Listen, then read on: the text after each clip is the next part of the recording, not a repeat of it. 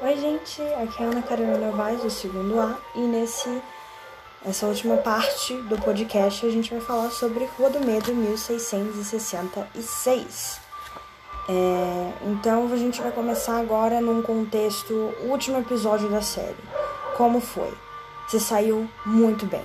O final foi realmente surpreendente para mim, eu não estava esperando por isso. Então, para fechar a série inteira, ficou realmente incrível. Eu gostei muito. É, o tom usado na, no filme foi realmente muito bom.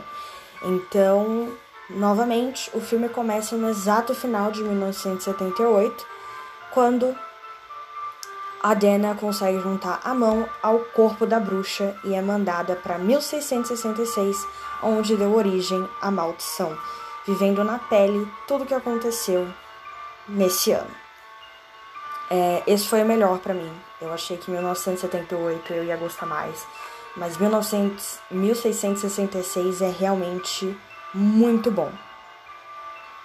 A primeira parte dele começa em 1666, né, onde a gente dá esse salto há três séculos atrás, pra gente entender quem foi a Sarah Fear, né, a bruxa da saga inteira, e o que aconteceu para a maldição de Shadeside. É, então é muito madura essa parte. Eu acho que é muito pelo fato da gente estar tá em 1666, né? Onde é uma situação muito mais precária, então é um tom muito mais sério, muito mais sombrio em si. Então a fotografia do filme é muito puxada para tons frios e não tem muita música em relação aos outros dois. Não tem música, na verdade, o que a gente tem são fundos de piano orquestras. Então é realmente um tom bem mais sério em relação a 1978 e principalmente a 1994. É... E aí quando volta para 1994 a gente volta ao tom do primeiro filme. O que não me incomodou, muito pelo contrário, então trouxe muito essa vivencidade de é, a gente estava em 1666, então é um mar mais sério, é uma situação mais complicada.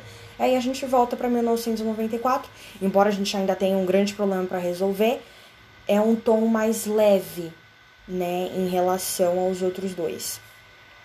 Então isso eu gostei bastante. É, não trouxe ruptura para mim. Eu senti mesmo como se eu estivesse dentro da saga em que eu acabei de sair de 1666 e a gente está agora em 1994. É... Uma coisa que eu gostei bastante também foi que usaram os mesmos atores para representar a galera lá de 1666. E você pode usar a teoria que você quiser.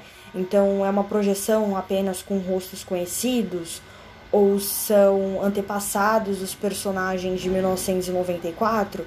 Você pode usar o que você achar mais convincente para você. Então, a forma como eles não tinham como colocar um filme de três horas na Netflix, até porque ia se tornar algo muito cansativo, ou fazer um quarto filme voltando em 1994. Então, eles encurtaram isso, também pode ser um motivo pelo qual eles usaram os mesmos atores, para você ter já a empatia criada pelo aquele personagem.